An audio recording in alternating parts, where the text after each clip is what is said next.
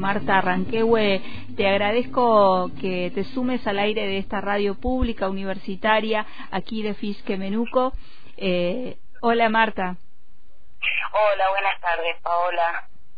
Bueno, Marta, para aquellas que están escuchando aquí en, en Fisque Menuco, eh, ¿dónde está ubicada la comunidad Millalón Corranquehue? Bueno, está ubicada más o menos a 12 kilómetros del centro de Bariloche, hacia el oeste, eh, sobre la ruta 82, camino Villa Los Coihues. eh, quedaríamos, estamos frente al Cerro Catedral, el complejo turístico. ¿Y hace cuánto tiempo que está la comunidad allí en ese territorio? Bueno, no puedo dar fechas porque mis abuelos contaban de que los primeros ranquehue eran de la zona antes de que se fundara Bariloche. Ajá. Muchísimos años. Y sí.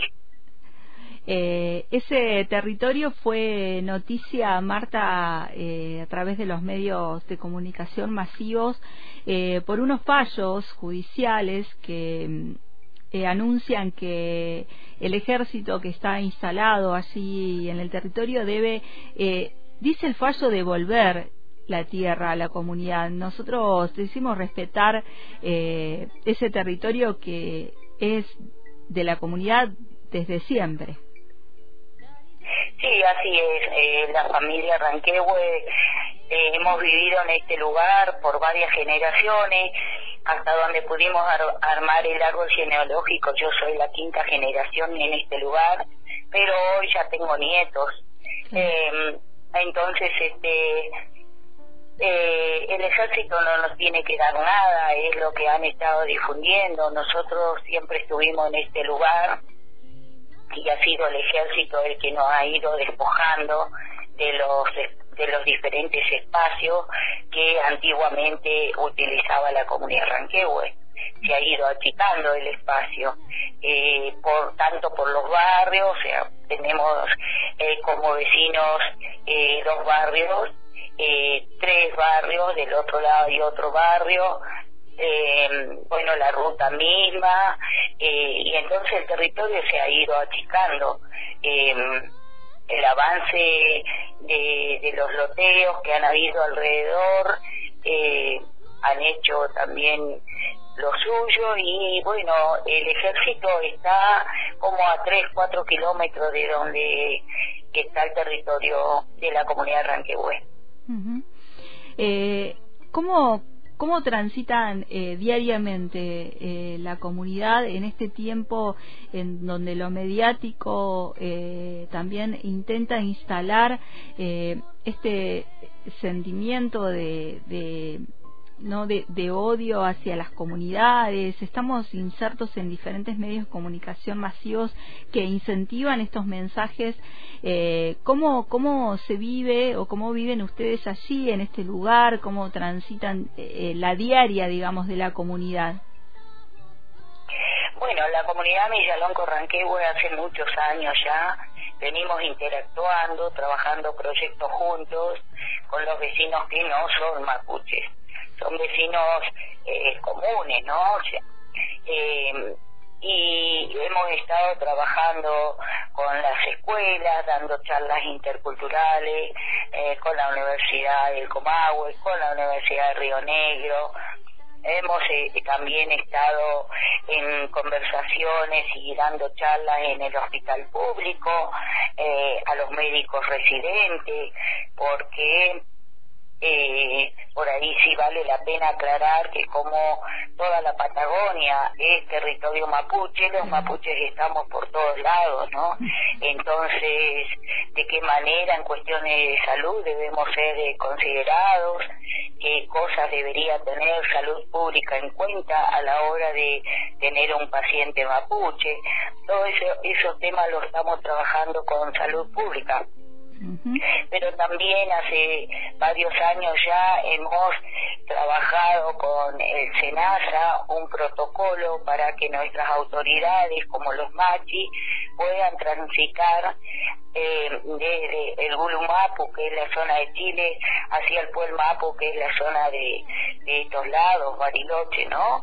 Entonces, ahí logramos eh, un protocolo para que nuestros machos y nuestras autoridades puedan eh, traspasar la frontera sin tantos eh, requerimientos, eh, en muchos casos ridículos que le hacían solamente porque los veían vestidos de mapuche, ¿no?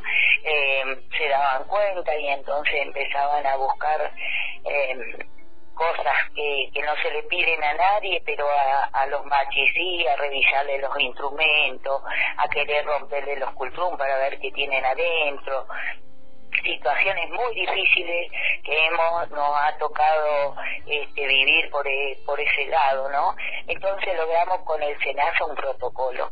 La comunidad Ranquehue siempre estuvimos activos políticamente, también en contra de la mega minería, venimos hace muchísimos años trabajando eso, eh, y también este bueno, durante cinco años trabajamos para que el municipio de Bariloche se reconozca intercultural.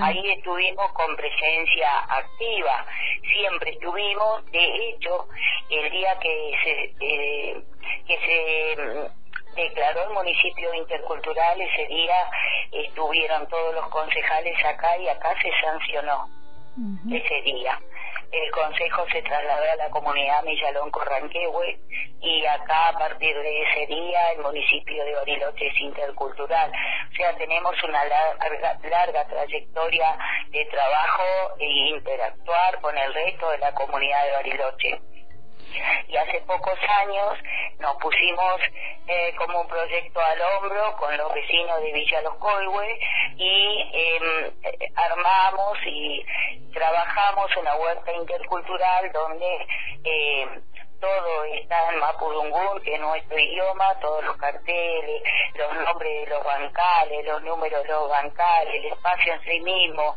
eh, tiene eh, tiene nombre mapuche, y bueno, ahí trabajan más de 40 familias que no son mapuche y la comunidad Millalón Corranquehue.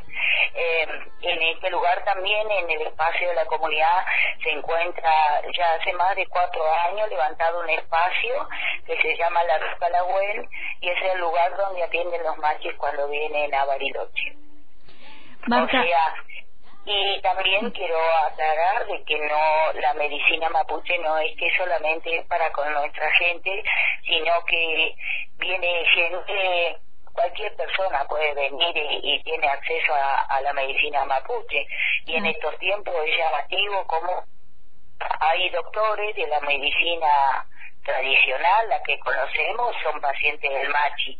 Entonces, a través de estos médicos, que son pacientes del MATI, eh, trabajaron con la carrera de medicina que se abrió este año acá en Bariloche con el director de la carrera y entonces fuimos convocados porque esta carrera de estos médicos futuros eh, tiene un perfil intercultural, entonces vamos a trabajar en conjunto con, con la gente, con los profesionales de eh, van a trabajar en conjunto con los machis y también otras autoridades del pueblo mapuche para darle una formación verdaderamente intercultural a los futuros médicos que se reciban.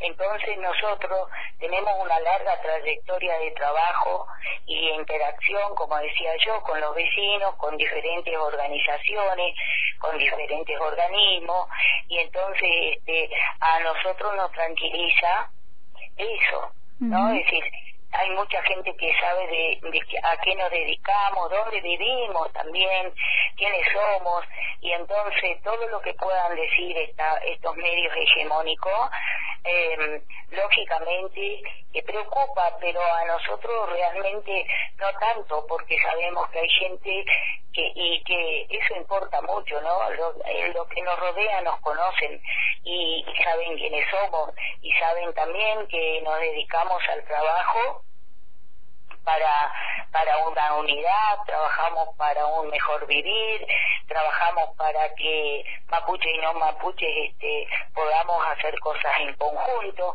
y entonces este, todo lo que puedan llegar a decir eh, sí preocupa a la gente que no nos conoce. Claro. A ellos, a ellos lo, lo como que les llama la atención, pero a la gente de acá alrededor, eh, justamente en este abrazo, son ellos los que vienen proponiendo, ah, tenemos que hacer algo para, para poder ser escuchados y que sepa la sociedad en general y también la justicia eh, que no estamos solos, ¿no? Marta, eso para mí es muy importante. Pensaba, pensaba en todo eso que, que ibas contando eh, y, de ahí nace, ¿no? Este abrazo que se va a realizar el próximo sábado frente a esta situación del ejército argentino que nuevamente eh, reclama judicialmente la tierra. Las organizaciones que acompañan la comunidad, junto con la comunidad, proponen este abrazo con, con una consigna eh, que tiene que ver con la memoria con denunciar los genocidios que se vinieron haciendo, con defender el, el territorio y exigir el título de propiedad comunitario para la comunidad. Sí, la convocatoria es esa justamente, ¿no? Memoria porque el pueblo mapuche sufrió un genocidio a manos del Estado argentino. Eh, en verdad, claro, la verdad, la verdad es que nosotros siempre fuimos de acá, la verdad es que los militares jamás usaron el territorio, no lo usan para lo que dicen, que acá hacen prácticas y, y lo usan como un lugar de aprender, aprendizaje y demás. No, eso no es así, acá estamos nosotros, acá vivimos nosotros.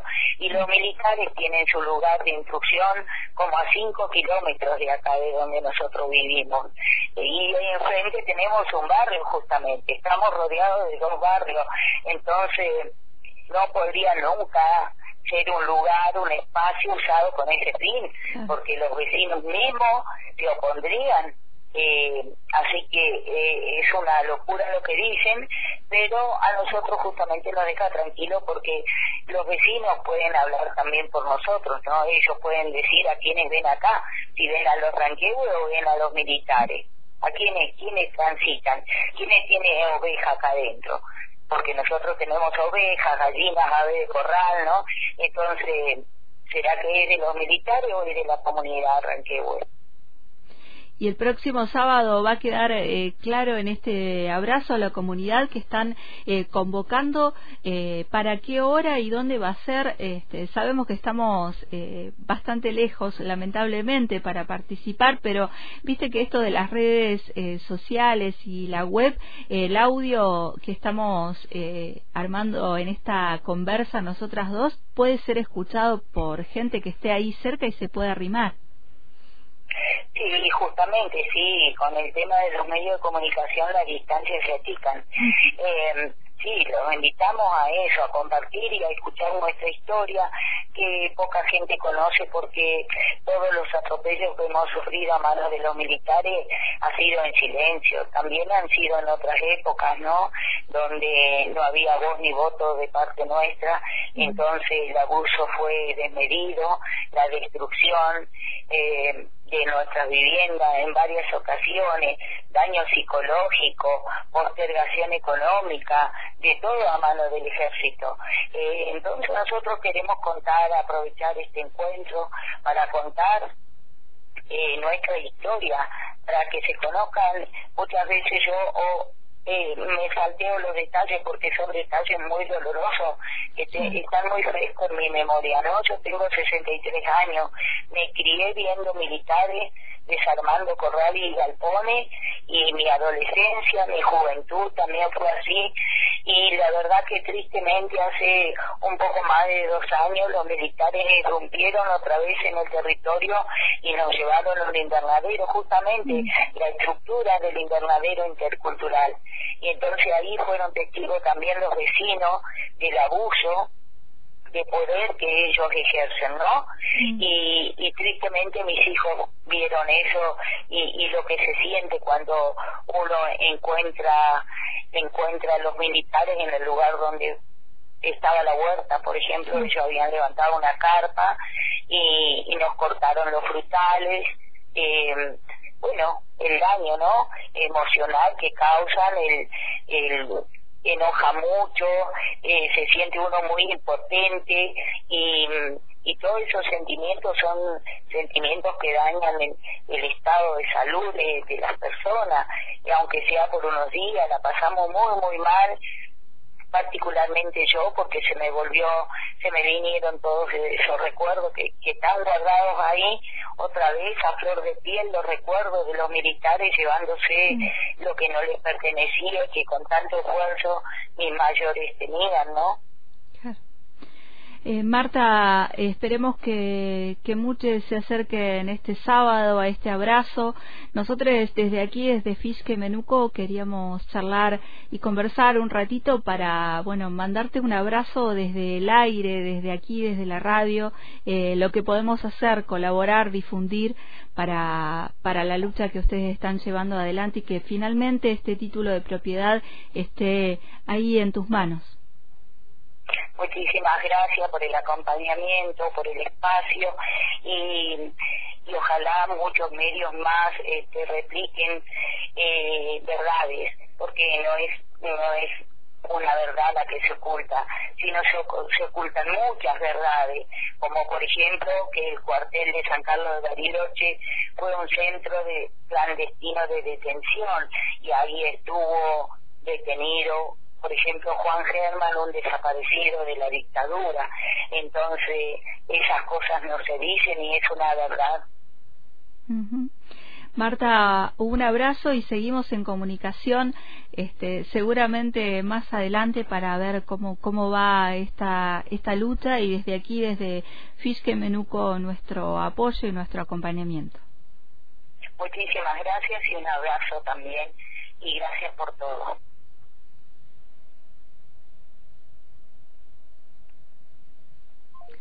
Hablábamos así con Marta Ranquehue Huerquén de la comunidad Villalonco Ranquehue, instalada eh, desde hace muchísimos años, dueños allí de esa tierra que está en el Cerro Otto, ¿viste? Donde está el cerro, en la, en la bajada del cerro, ahí está la comunidad eh, Ranquehue en la ruta 82, frente a la rotonda del Puente Negro en Bariloche. Hueñancún sumumeo arauco mlei Campepi el cauclelai Wirar ko ifi wesaki sumumeo Shem kom cheleli rupai Hueñancún sumumeo arauco mlei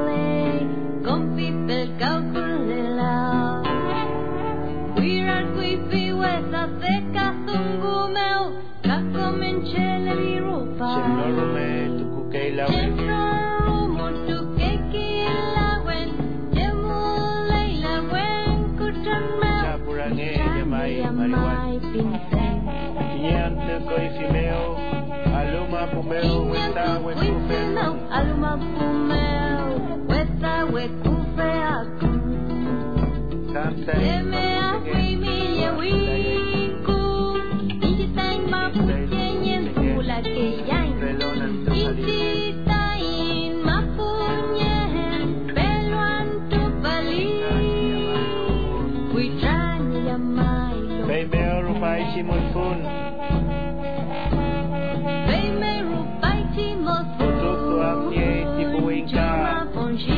that chair.